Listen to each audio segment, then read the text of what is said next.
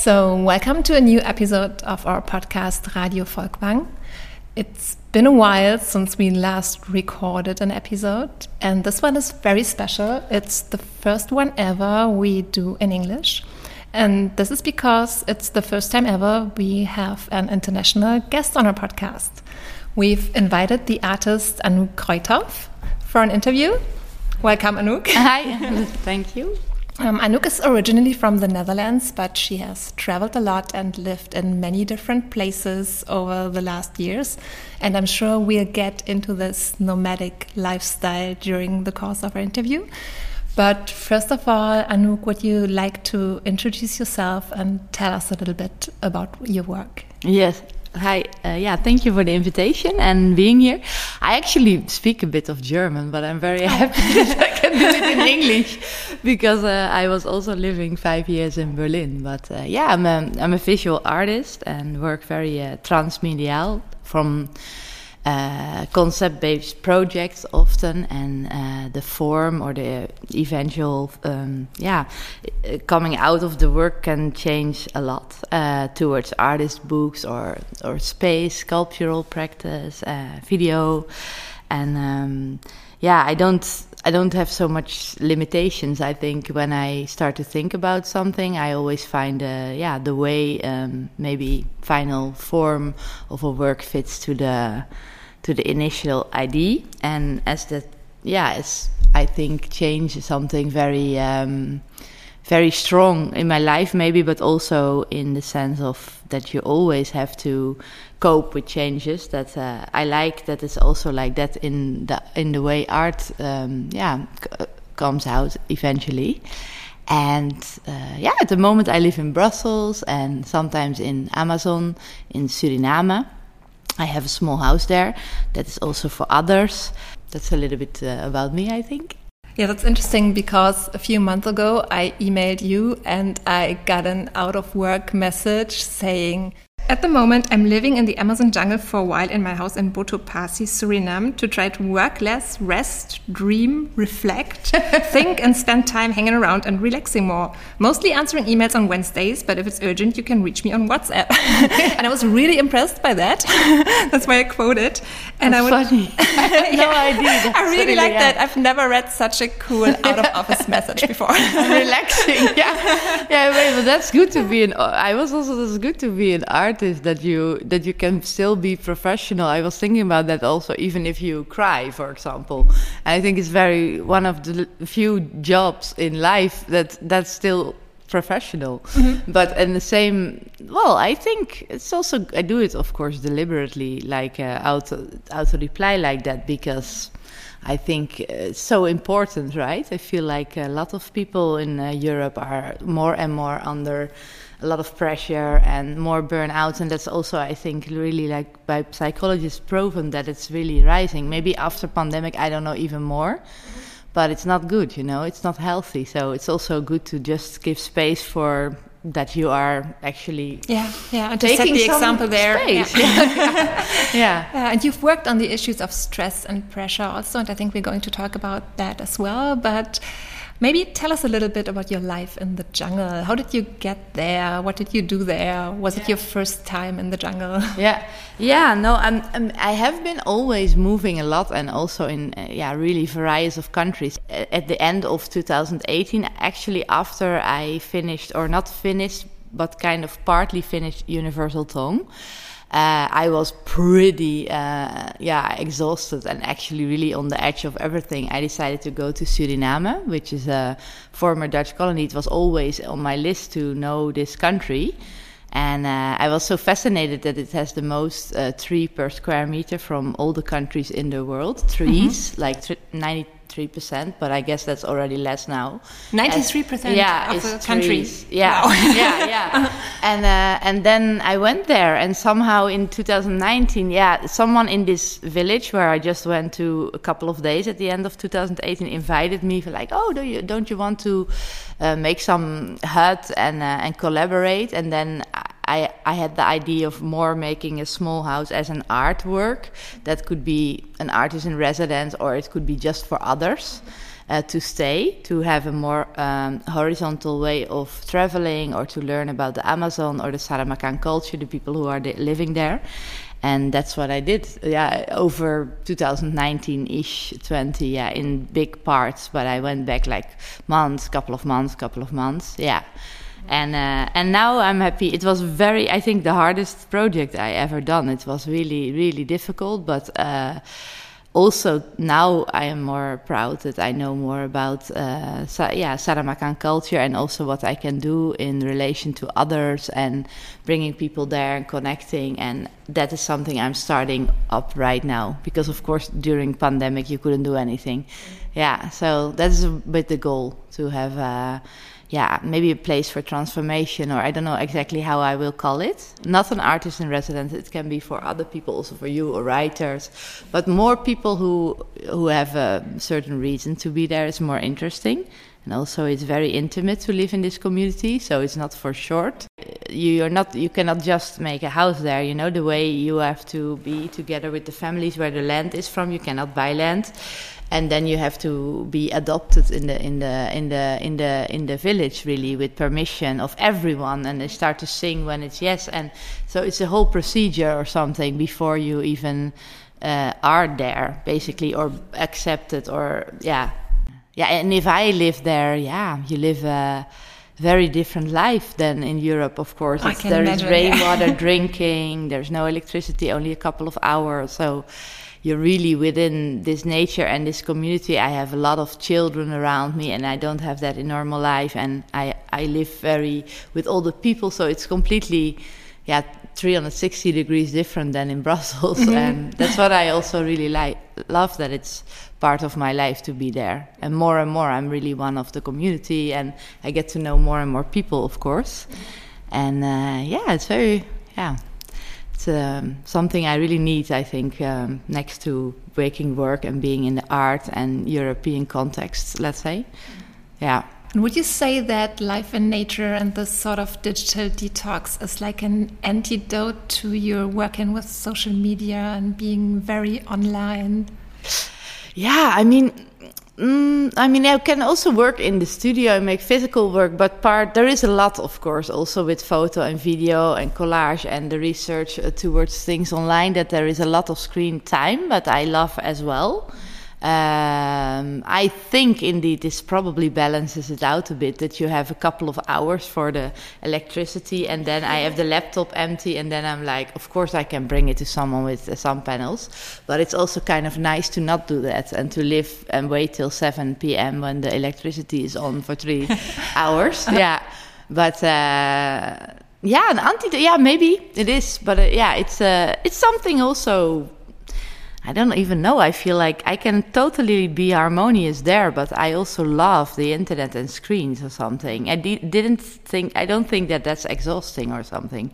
It's completely different, of course, but yeah, both of it, it's uh, part of me somehow. Yeah, it's very extremely different, but I'm also having internet on the laptop in the river sometimes. just sit there. so it's actually there's also technology there. Everybody yeah, I was loves going to ask about internet. that. Yeah, because of course I everybody loves it. You yeah. know, it's the portal to communication, and especially people who live so deep in the rainforest, they depend on on sending messages to the city, which is a day travel to get certain foods and uh, have family there or shoes or whatever what. So for for especially for people who live there, uh, they love WhatsApp and it's it's it's urgent almost to use it. So that's also of course to think that uh, people who live deep in the rainforest uh, don't uh, love technology is completely not true, right? It's everywhere, even in the simple hut, there can be an LCD screen, and then for three hours a day they watch television, and the whole everybody comes to watch, and they're happy, you know. Like, yeah, it's addictive, like everywhere. Mm -hmm. yeah. I was going to ask you about this hybridity or this. Um, the way nature and culture are linked in a way and the interdependency between traditional life and technology because although you said in your absence note that you were going to relax you actually worked quite a lot while you were in the jungle. Yeah. And you came up with a work called transhuman nature. Yeah. Maybe you could elaborate a little bit on that one? Yeah. Yeah it's true. I think i never not work you know it's a total lie but it's like oh, i'm always always i think busy with ideas and but it is more you know, sitting there and swimming. It is just really, it brings another pace completely. But um, yeah, Transhuman Nature is a project I developed during building that house or ma making this house and, and the studio below. You came up with um, the title Transhuman Nature because I think there's a lot to this title already about the notion of nature culture, and I think that's to me it sounds pretty closely linked to what you just described about living in the jungle but still yeah. being online and still using WhatsApp yeah. or whatever, and how it sort of undermines our imagination that people who live in the jungle are maybe not using technology in a way that we are, yeah. but in fact they are, and the two things are way more closely connected yeah. than we might imagine. Yeah, yeah. I, I also I also did that because I found it uh, interesting to make this kind of like yeah maybe a little bit also a bit apocalyptic idea like that eventually you know when when nature would take over again after the human species is isn't around that you would have all this like um, yeah like kind of scars or leftovers from from our technology technological appearances or our skins from robots or things would be still there and they would be then kind of being hand in hand with nature. I was more thinking about that and there is a lot of performative photos like things that i construct in in the nature, like in the jungle. So I bought like a lot of stock photography that is printed on silk and transparent plastics, and with that I I was making installations that I photographed. But I also love to work with the nature because, of course, you, you are busy with the sun and with the current of the river or the changes with the often a lot of storm all of a sudden. So it's quite, yeah, it's like a, some kind of wrestling that you are doing, which is also um, yeah, or, or a bit like uh, digging things in uh, in the earth and. Uh, yeah, it's a, it's a it's a nice physical process, but the idea, of course, came also from the fact that uh, I was so surprised by these children taking me on the first walk, and the first thing they do, they bring me to the telecom pole in the village. that was really the huge pride. It was like here we have a Digicel pole, and uh, you know that's we, then we can watch YouTube videos on your phone, and then you know like and uh, and then the mango tree in the middle of the village, a really big one, and I was like, yeah, that's like yeah, it's boring. Of course, also it's good because food is also quite hard. You know, you have little farms that everybody do and fishing and hunting, but uh, it's true that the, the no the the fruits from the trees it's still very important, but uh, but the children don't care, of course, as long as they they can watch a film on your computer that is more a fascination before making the product that the, that the force of this of, of, of technology is is really tremendous. You know, I feel like it can penetrate everyone. It's like as soon as you had one device as a baby, like with one finger or something, it's like you're hooked. There's something, you know. I think it is almost growing so up strong, a cyborg, right? really, and and and and na- and this natural environment isn't. I mean, it is also probably because it's the natural habitat of us as humans anyway. You know, uh, to to actually be there. I, I understand in cities we're more used to be on asphalt, but basically it's like not the earth, right? The surface that is what you walk on or sit on there. This is what it is, and that's what actually should be normal for us. But uh, I think, I mean, for these people who live there, it is, of course, or when I'm there. But uh, yeah, to be detached um, and to be so connected, living in, in in also water and the creeks, and I think for me, it's really really good. It's like if it's you get some kind of um, uh, yeah, if you're a bit shampooed by the by the natural environment, it brings you calm, you know, like, and uh, that's for many many th things very good. But this this contrast is indeed it was a fascination, but also because I think it's a really a bit of prejudice, you know, from how we uh, maybe white Europeans look towards like people who live in a more I don't even know simple or traditional way of life uh, it is actually such a nonsense also sometimes i think so i found it also important to make some kind of project a bit about that or what reconstruct that ideas you know absolutely yeah. yeah but of course there are also in this amazon in suriname indigenous people living and they do uh, travel and they are nomadic and they live also also still naked. So that that is very small part of the population. And of I don't think they have mobile phones and everything. I, I mean, I don't know them personally. Sometimes you see, I see a few, but the language is also different. They hunt snakes and sell them, for example, in the city. But uh, uh, yeah, the, that's different than the Saramaccan people. The people where I talk about in the villages is also one tenth of the Surinamese people.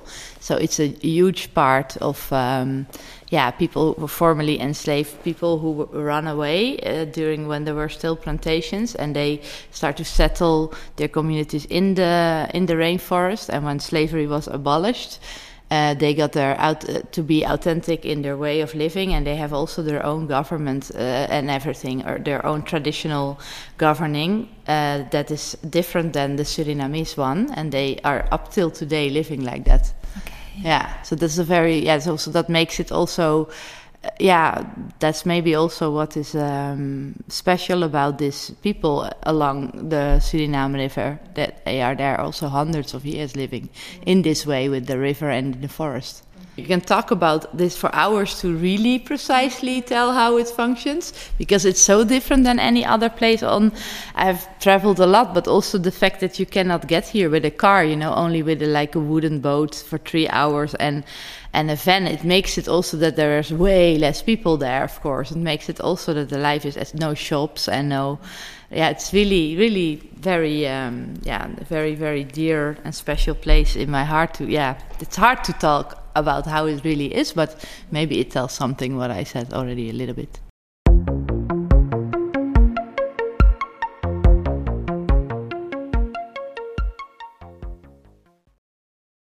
Yeah, we've mentioned your nomadic life, and before you chose to live in the Amazon jungle, you've also spent some time in New York City, which was very different, I suppose. And you also yeah. took on a very different approach to human nature, or did a different kind of anthropological study with a different kind of community, which is bankers at Wall Street. Yeah, wow, I mean, you make a real uh, big change. Of course, I was in New York City. I was really totally like. Um, Uh, attracted or or maybe fascinated by by this force you know this this driven energy what is there and this pressure but also great opportunities. Like it's like you're always like a sponge so much is happening there's so so much also this maybe a bit to be critical to this power mm, play and uh, i made really different work yeah when i was there but also more performative in that sense, it is not it's also uh, similar because I did some performative things on the streets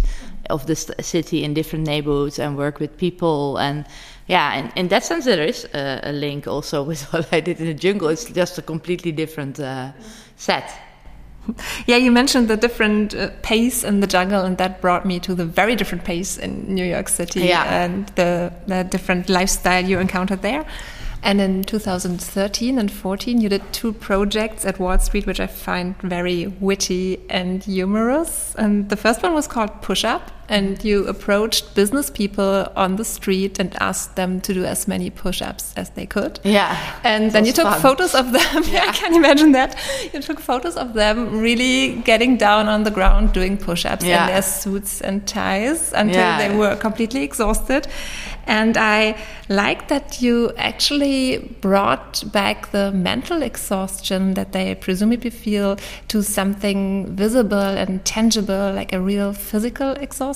Yeah, yeah. It, but it had it had it has some different layers because, of course, they. It's also they also want to perform somehow their power to me because when you got asked and you say yes you want to do as many and you want to be also better than the other one somehow but also, when you have the camera, you have, of course, as well this uh, power position because I'm even looking down on them literally and with a camera also you know it's your not victim it's like your your um, subject is your victim. But in this in this case yes. But i was also very friendly because i gave them uh, rubber gloves when they didn't want to get uh, their hands dirty on the street. So yeah yeah but so it had this this different takes on on on power and of course also time and uh, and, and, and pressure and this performing and also this um, yeah rat race somehow you know. And eventually uh, how it's put together with these various people in a circle and also with one slideshow where there is all the photos that they are actually not doing push-ups but they are going down to the floor or up. And it's uh, that's a bit of course it's a bit silly but I, I love this kind of bodily gestures like in between. Always I have that also when you dance like when there is the movement that isn't yeah is passing from one movement to the other and that one is also powerful photography of course it creates this i don't know we look more like animals there's something else in these movements than than this human one or strong one uh, and uh, that is also a slideshow in this final um, yeah ins installation or sculpture yeah I like that there was also the aspect of competition, wanting to do more than the person before you did. Yeah, yeah, or after, yes. yeah.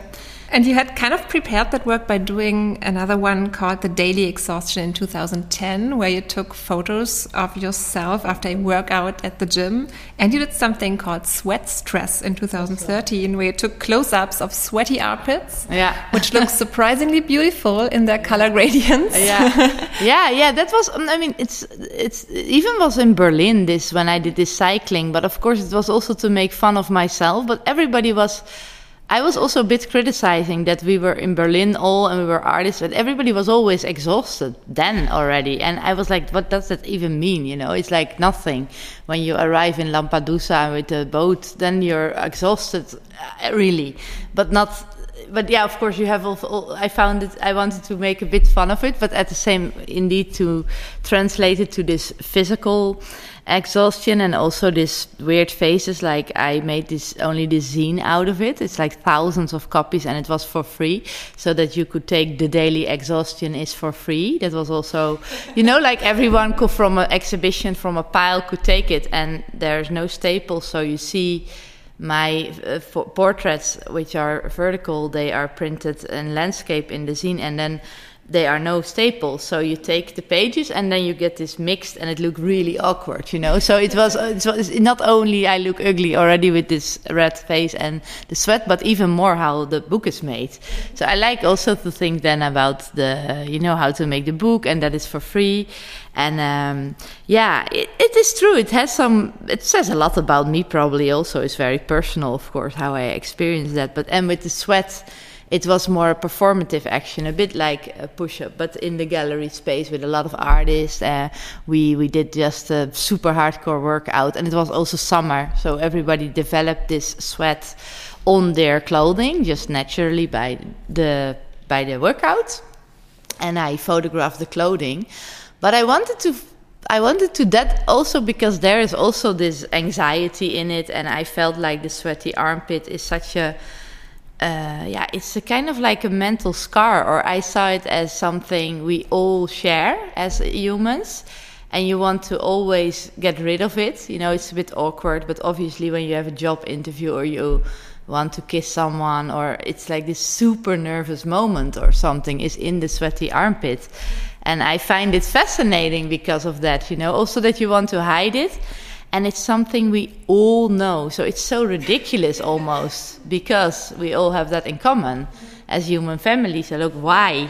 So therefore, I just thought to take that as a subject, um, and it's true. It's also aesthetic, but yeah, final work. Sometimes I feel also with sculptures or photos, it's. Uh, it's a way to attract people like it can be it can be art it can be also okay and calming to look at uh, i like that also on a wall or but at the same time, you always have to go more to my work, and there is actually always a couple of layers of stories behind. But I don't mind that it's uh, also that you have some attraction uh, in a in a certain yeah very aesthetic or visual experience. I think that's also. But I yeah I'm a still a visual artist, so it's also my way to start to hopefully attract uh, people to start to think or come closer or spend some time with the work. You know. Another work you did in New York City was called Pixel Stress. So it's still about stress and anxiety and pressure. What does that say about you? You well, yeah, I'm, really focused on that. Oh my god, yeah. Let's talk about dance no, now. It's, it's, it's, funny because first we have the auto reply, and then about relaxation, and then it's all about mm -hmm. stress. Yeah, but it says also something Let's not me. get too yeah. psychological. No, no. yeah. Wow.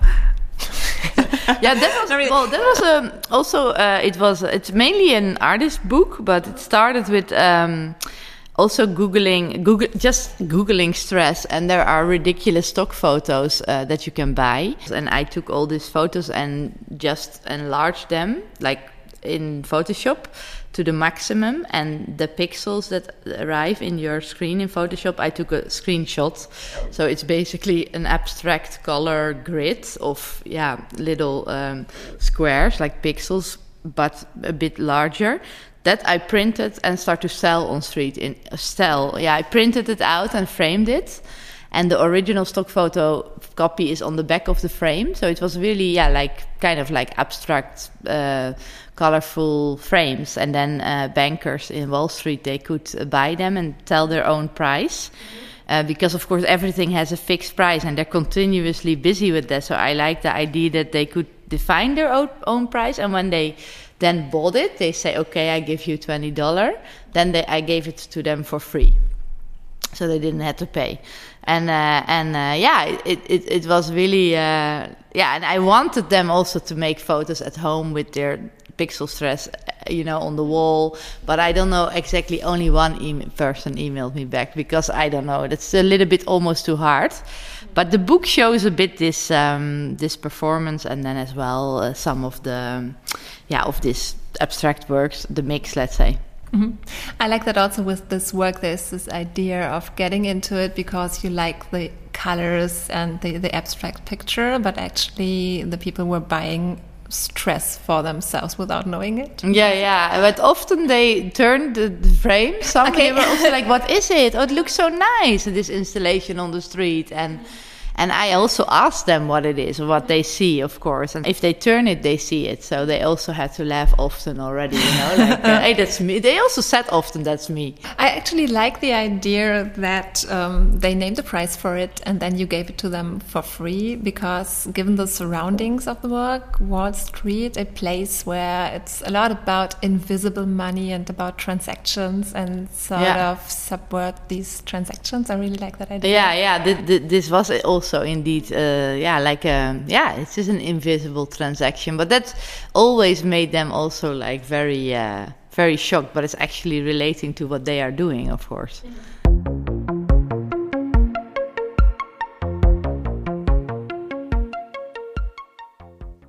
I noticed that breaking down reality into pixels and colors is something you often do, and you do it in different media. There are works where you arrange photos by color, and there's also sculptural work where you arrange things by color. And there's yeah, or an algorithm also sometimes that uh, ah, you right. know with uh -huh. I had a project mm -hmm. yeah. that I took uh, on the streets. I asked people. Yeah, it's true. I asked people to pose in front of their favorite color. So there there were cardboard uh, that I had with me and to make an anti uh, selfie. So the, like a photo, the, I took a photo with my phone from the back of their heads, and eventually there are 1080 of these pictures made in various different cities in the world. And uh, th th that for the website, uh, we have an algorithm, two parts of the photo, the top, right, and left, and uh, it organized it with by color. -huh. That's the way the website also loads these photos.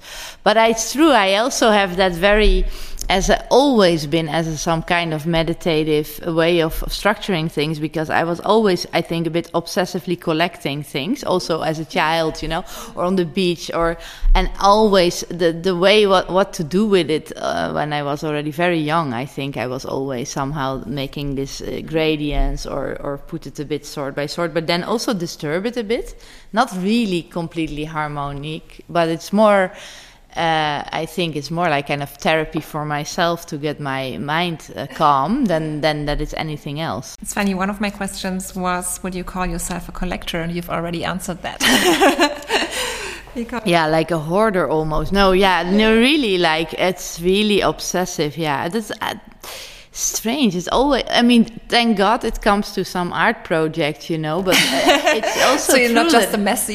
yeah, no, no. I'm in the event, well, there can be a really big messes and something, but. In the end, something comes out, you know, in a mm-hmm. sculpt or a pro.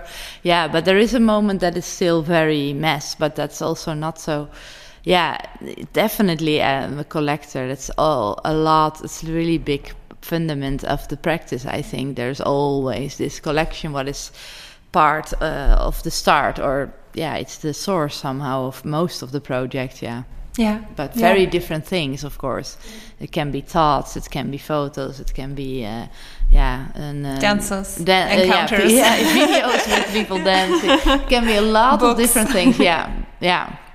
When I looked at the work ahead, it reminded me of a work by Spanish artist Santiago Sierra. Uh-huh. Um, in 2002, he hired 30 workers yeah. and arranged them according to their skin tone, from yeah, light to I dark, word, and photographed that. Yeah. And it, it really reminded me of this work. But I, what I find very interesting is that you um, precisely try to avoid a sort of classification by skin color, uh, ethnicity, gender, yeah. age, but coming up with a different sort of classification, which is just colors. So yeah, or, or, or just heads. Basically, it's true. It's I know this work, of course, uh, uh, by him, but also uh, yeah, the, here I feel like the back of your head. I mean, obviously you have hair, so hair is also something, and the way you do it, what defines your identity, and the types of hair and the colors of the hair, you still see something, but it's very, it's very minimum because I feel like also in the tradition of portrait photography, how impor- important somehow always these faces are, or there are, of course tons and tons of photos uh, that also we read from or they define a person. But I was always not skeptical, but a bit like taking in consideration and question what this portrait photography tradition actually is. And and here, yeah, I, I, I think you do really erase it. That's true. And also when there are 1080 altogether in a wallpaper, I, I see when you go far away, it's like the heads of the people become pixels of one abstract image. And in that sense, uh, of course, it's also, yeah, a bit to look, I mean, to give a little bit less credits maybe to the human uh, species somehow, you know, that eventually, and also our heads are, it's important, of course, what's going on there. But at the same time, all, all of us together, we are also very small and we can just as much be together one abstract image or something, you know, and not be so pretentious that that it's so important that like we are here. Out. Yeah, so yeah, and that uh, that kind of ideas were a bit, little bit in this project, but as well, of course, the deconstructing of uh, of this typical classification and boxing and phew, yeah, that is something I already hate. I think for a very long time. So, yeah.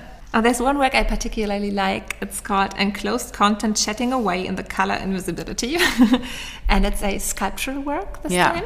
It is a huge pile of books Yeah. arranged by the color of their pages. Yeah, like the top, the top of each book is originally dyed in that color. That's very important. That I never did that. I would never paint, because that is really something that I have found them, collected them specifically like that, and it was very special. There were a lot. It is in, collected in Berlin, so it was a lot of uh, f- uh, East European publishers that apparently did that a lot in between the 60s and the 80s, uh, and till the end over till 89 and uh, also of course uh, beginning of 20th century books uh, like bibles and they have that too like the top of the book but it took uh, over a year to collect them like that and uh, and I found it super interesting because they were all dismissed. There are all books from Papierbank or from one euro stores because no one was interested anymore in this kind of novels uh, written in that time.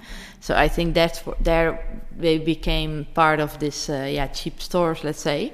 And I wanted to somehow vitalize, yeah, like give this object still together with many, many, many into this new work. But it was as well at the same time when everybody was talking about, oh, the books will be digital. And I was always making artist books. And I thought for art book, no, that's not gonna happen.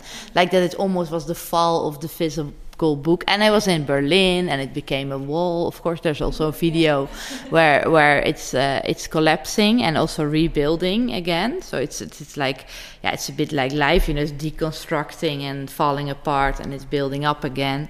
Very uh, simple i don't know metaphorical things of uh, of um, life. And uh, and yeah, all, all, these things together is this big, big wall, this sculpture. I'm really, uh, yeah, I'm really happy with that work. And it also has this aspect of zooming out and the books becoming pixels. Yeah, and I like that idea that all the information in them or the knowledge in them is somehow and the stories and yeah, yeah, yeah, is somehow no more intelligible, and you would have to really put in work to decipher the stories yeah. in them. All you get is the the colors and the pixels, and it still looks beautiful. Yeah, and it was also a bit an honor honor. I would say this sculpture is very beautiful in itself, but it's also very much an honor. I mean, in honor to, of course, this written word by whoever uh, wrote these books, but at, at the same time, it's books as large. You know, mm-hmm. if you if you imagine that so many books indeed get to the paper recycling. Mm-hmm. Uh, and uh, and that is really problematic. Also with art books, I think you know sometimes there, I think oh there's too many books. It's, it's, such a pity if you make books yourself. You think about that. In this work, I I think the, you cannot read a single word, but everybody has his own favorite books and and and, and can project somehow his own stories on this yeah. work. It's still like a library. Yeah, also with hidden uh, messages. Your artistic background and training is in photography. And given your age, we are of the same age, I suppose you were trained in analog photography. And how has your approach to photography changed over time? Or could you even say how photography has changed since you started working with it? Yeah, yeah. I did also in the art academy sculpture, but uh, up till three years. But eventually, I um, only graduated with photography department. But the spatialness, I think, of my uh, work, it is also that I was also doing two departments. It was so different in that time that you even have the different departments yeah, it it completely changed. I think it's more of um, photography is really for everyone. I find it a very fascinating medium, but also it's very to me it's a democratic medium. I I don't have all this distinction so much about uh, professional photography or uh, like the phone or I, I, I feel there is value in all of it and as a medium itself is highly important, you know, but um, the old the, the, the authorship of this indeed the way i was educated with my photos that are the final works and i made them this is completely different now than back then. I let it go much more. I also don't see any hierarchy if i would make a project working on the instagram feed of certain government agencies that i use or I have my own photos after many many years in transhuman nature again because I didn't really even make photos that are works for a long time. Uh, and I don't classify it anymore. I find that really, really beautiful, you know. And they are all, you know, it's. I think you can see my love for photography in all of that, but also that I don't judge somehow. The, and I cannot really make so well work about the medium myself because I don't know. I feel like it's a portal to the to the world, and I don't want to. I know that it's a big part of photography world and lovers, of course, to have this inside the medium. Um, uh, discourse, which is huge, but I figured out that I really don't want. No, I want to see it as a as a portal to the world. I think it's more important to use it like that, actually really yeah I, I, yeah that i figured out now. But i have some moments that i was more introvert or thinking about uh, the medium and how to use it in a conceptual way that was also necessary to get this kind of um, position of how, how i now use it and see it let's say in 2014, you did a project called I've Taken Too Many Photos, I've Never Taken a Photo. Yeah. In which you treated your own photos like found footage or have them treated like that rather. Yeah. And you looked for a person who had never before taken a photo in their life. Yeah. And let this person edit your work. Yeah. And I wondered if you think that this would still be possible today. No. I don't think so. I was also, I mean, I lived in New York in Bed-Stuy and it was really like a former. Um, not yet gentrified a neighborhood. And I thought also by living there that I maybe could find someone who really didn't have a phone and stuff yet, you know, in that time. But now I don't know. I, I can't think believe there's literally no, no I- one yeah. anymore who's Yeah. never taken a photo. yeah, well, maybe. Well, I think in Botopassi also some people they uh, well there are still phones, but I think still some maybe didn't take photo. But in New York City, yeah, or in. Uh, but probably you can still find them. But this guy, it was very special also to find him. I cannot even believe it, just because of these photos. But uh, the posters I hang everywhere in the neighborhood. I, I, I found him also, and I, it was also very special because I went to his house and I really, really saw also the way they live. Okay, he, he just didn't have a, a, a phone, or he said his brother has one, but they were not anymore living at home. And he was maybe, I don't know how to say that. He was, um, yeah, I found him mentally fascinating, but maybe other people would say like a little bit mm, behind or that he couldn't learn so well a bit.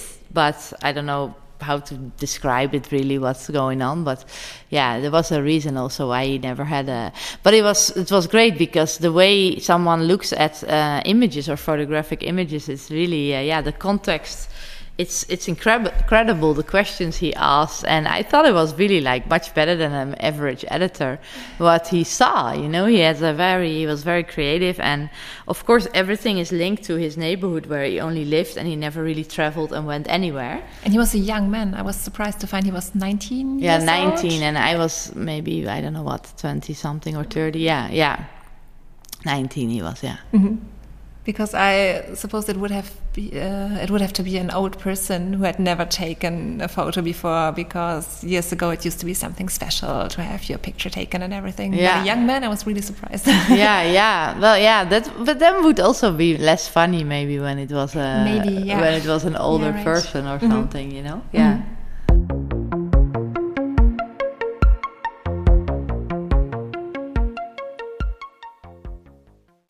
So the actual reason you're here today is that Museum Folkwang is showing one of your works, a video installation called Universal Tongue, which the museum has recently acquired. Um, can you tell me a little bit about this work? Yes, um, yeah, it's um, uh, eight channel video installation, so eight films that um, show somehow dancing uh, among human family globally research over the internet, but uh, also uh, it's it's uh, research with 52 people. So we all uh, are based in all these different countries in the world and decided to research a couple of countries where either you are from or you know about, or you could use your socials and your network to know about dancing and dance styles and dance tradition in these countries you researched. And uh, yeah, I did that because it's imp- they had a PDF to follow, but it's also important your IP address where you're located, and of course the language. That something like this, if you want to do it good, to really give this, uh, have this um, dance um, uh, in the work globally, you need to do uh, it not alone. I think it's very very important uh, uh, element. So the IP address changes the results you get. also and of course the language yeah the la- that's totally the good you, so your geographical location for not everyone maybe know ip address i don't know is important for what for your search results and of course also how you search in, the, in your language yeah but uh, and as well also the knowledge you why you could to me also not do it with the machine like you could also think like oh anouk why did you not do with a, ma- machine learning something like that but I think it's very important that I also found somehow this uh, all this other research also a little bit a collection of very fascinating people. I think I wrote all their biographies and put it on the website of the project so that you can actually also see who are, who are all these people.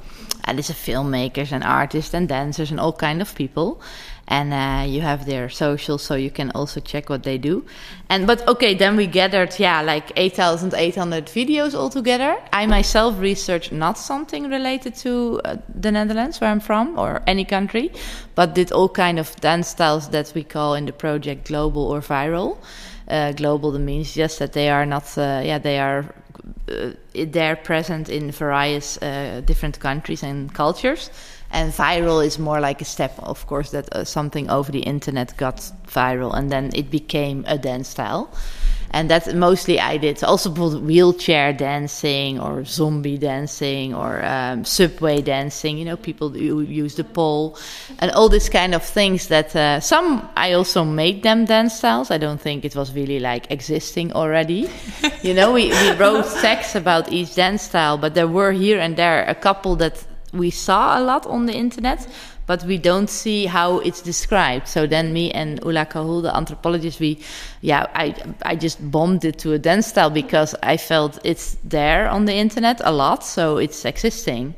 That was a bit the, re, that was a bit the, uh, how do you say that, the, uh, the structure also from the project that it's if it's uh, exists um, on the internet and you see everybody performs it and it has a hashtag often then it's a dance it's a style. cultural phenomenon yeah, yeah. then it becomes a dance style in this project and uh, yeah so then 8800 altogether it was 250 hours of uh, video footage and with a big editing team we made it into eight films and it takes four hours and the films are uh, divided. The, the way it's divided is the amount of people dancing. So you have one solo, duo, group, that, yeah. and mass. Yeah, that was it's very simple, but I just thought that it makes the video uh, in, more interesting. And I knew already it's more screens, so you yeah you will see the the differences. Uh, like it's very different, of course. A mass is always a traditional dance or a festival, and a solo has often this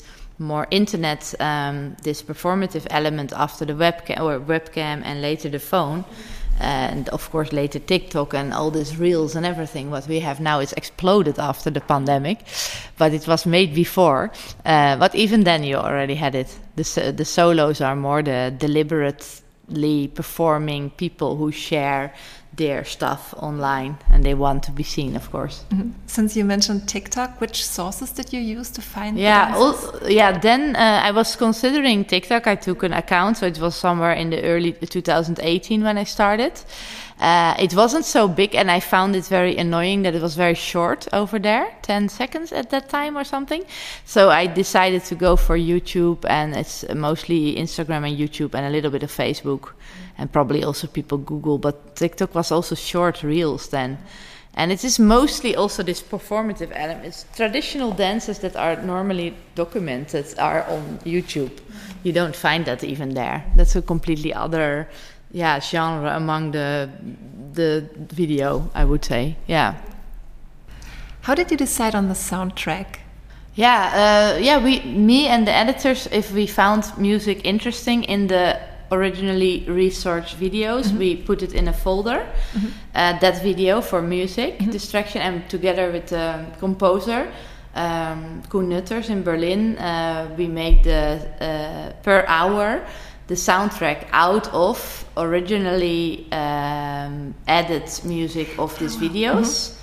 Uh, mostly you mm-hmm. try to find it mm-hmm. uh, or and then it's a bit composed so here and there we added something but mostly is also what was already in the mm-hmm. source videos mm-hmm. and some songs you find also in many many videos so then i decided to do it now i think it's a bit popular or something but in that time for that work it was relevant but mm-hmm. i i don't know if i would do it again like that but yeah you in the four hours you really travel over the whole world mm-hmm. basically in the kind of music mm-hmm. so it can be very different when you come in minute 20 or in 3 hour 10 let's say mm-hmm. so the soundtrack is really 4 hours 4 long. hours yeah and then the videos are edited the editors are always we cutting accord we listen to the sound and either the, the way it's edited you know with frames is on the rhythm or how you see the people moving and that's what that that uh, yeah that was of course it is my idea to make the message of the work because it's done like this it feels like everybody is really literally moving in the same way you know uh, dancing to the yeah. same sound in a way yeah. yeah and that brings the message of the of the work mm -hmm. Would you say that Universal Tongue is really as much about dance as it is about the internet as a means of global communication? Yeah, I think the last thing also, right? I think that's really that's really important element, and also um, also sharing. I mean, it, I don't know if it's just about dance. It's still a video installation, and it has an anthropological aspect, but also a media culture. Uh, yeah, it is a pro. Now I feel also it can, it touches all these edges, you know, and uh, and and that's really nice. I think that this dancing and also you know the way it's recorded, you can see all the different technological devices that recorded the footage. So you see also in that you see the time, you see economical circumstances, but as well you see environments where the video is taken. And that is also going all over the world. You see of course clothing uh, the way so there is a lot more than just that it's about dance. I think to me it's about more what is also interesting about Universal Tongue is the way the work is presented. And we've already said it's an eight channel video installation with screens that are about life size. And when we first showed it in the museum, we showed it in an exhibition called Global Groove, dealing with the history of dance as a cultural phenomenon and we showed it in a museum space like a white cube and visitors had to wear headphones to hear the music so the room was silent. And right now we're showing it in a very different context in a festival called Folkwang and the City where the museum reaches out into the city and works with different communities in the city and creates different venues.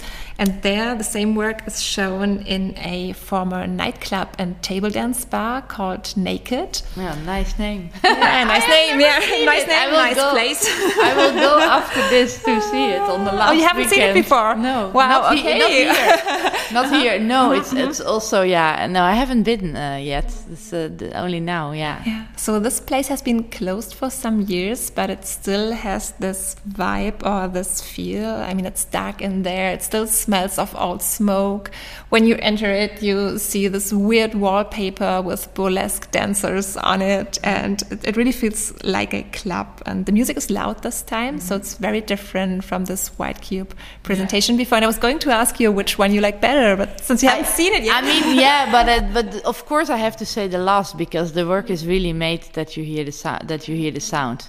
I had a little bit difficulty almost to say yes to the headphones because it's so what what it does with headphones. It somehow makes someone more in his own mind with the music, you know. So therefore, you immediately separate a little bit to the other, um, yeah, public or other spectators, and and that is a bit, little bit of course, etching what that work is about. So it was a little bit difficult to say yes, but at the same time, of course, taking in consideration you are in a big group show and there need to be a lot of works that also need uh, calm and cannot be seen otherwise in the way they need to be seen. So it's important, you know.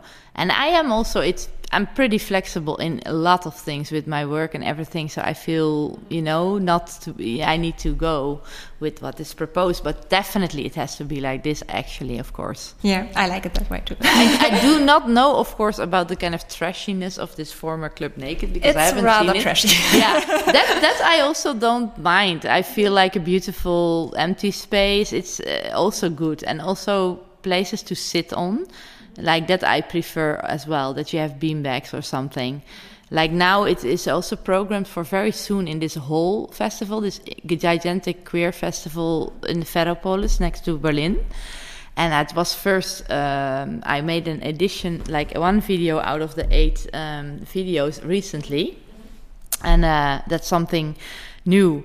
Uh, but uh, now they said that they want to do the eight channel there. But it's also super interesting that uh, Universal Tongue can be on a three day a queer festival, and it can be in a in a museum. You know, in a it it, it can be. So yeah, I, I feel like I'm quite grateful for this. Um, uh, how is it called this animal? The chameleon kind of way that public I, I feel so liberating that i don't want also my art only you know like in a museum context only or i've never had that you know? I, I, I think with this work it's great how it finds all these different ways where it's shown and it goes super well. It's it's so many places, you know. It's great, yeah. Yeah, and there's also a beautiful book about this work. Yeah, which is like a catalog of all the dances you Yeah. collected, and again, they're not. Um, presented in uh, an order by by by country. yeah or, not by country um, not by their cultural origin but Yeah. they're presented in alphabetical order Yeah, deliberately, of course. Yeah, yeah, and um, again it's this time not that the pages of the book are colored but you put the title on the side of the book so it's a bit like the berlin wall of books you did before ah, you see like that? Okay. Yeah, I mean, I piled this ones up too because, but they are really bricks because it's just so many. There are th- thousand dance styles um, that we came out of the researchers. They also wrote per dance style that was in their videos, of course, short text. And with the with Ula Kahul, um, she kind of internet fact checked the text. You have to, and now we call it Dancyclopedia through the jungle of the internet. It's really a book. It's a statement. It's not academic, and neither it's final. That's very important to to say because, yeah, it's still an artist book, you know. And uh, and uh, yeah, it's it's I like a lot this uh, only you know these people we always want like oh yeah but what is then uh, from Germany or what's from the Netherlands? But now only when you know the dance style that is from your own culture so well you do know how it's called. So then you can find it in the book. But if you don't Right, know yeah. that you, you cannot find it at all because it's very hard to then find something. And of course that is it has a certain message you know like uh, yeah some people find that really it's also valuable of course to to to nourish and to be proud of our cult, uh, uh, cultures that counts for everyone. But somehow i think also the way i am and the way i already moved and became so yeah a little bit de- de-dutched somehow by living. And uh, I like to zoom out better, and I feel that uh, when we do that more, that we are going to see more like you know things that we have in common rather than only pointing out the differences, and uh, and that is uh, motivation I think in my work a lot, especially in this project, but in more projects also. i think that's a great final Yeah, word for Thank you so much. thank you so so much nice, for being yeah. here and Thank for you. talking to me Yeah. and i've learned so much about your work Thank Thanks a you. lot. and enjoy seeing Universal Time Yeah. at the Naked Club. naked, naked, we're gonna go naked. Oh, oh, yeah. Yeah.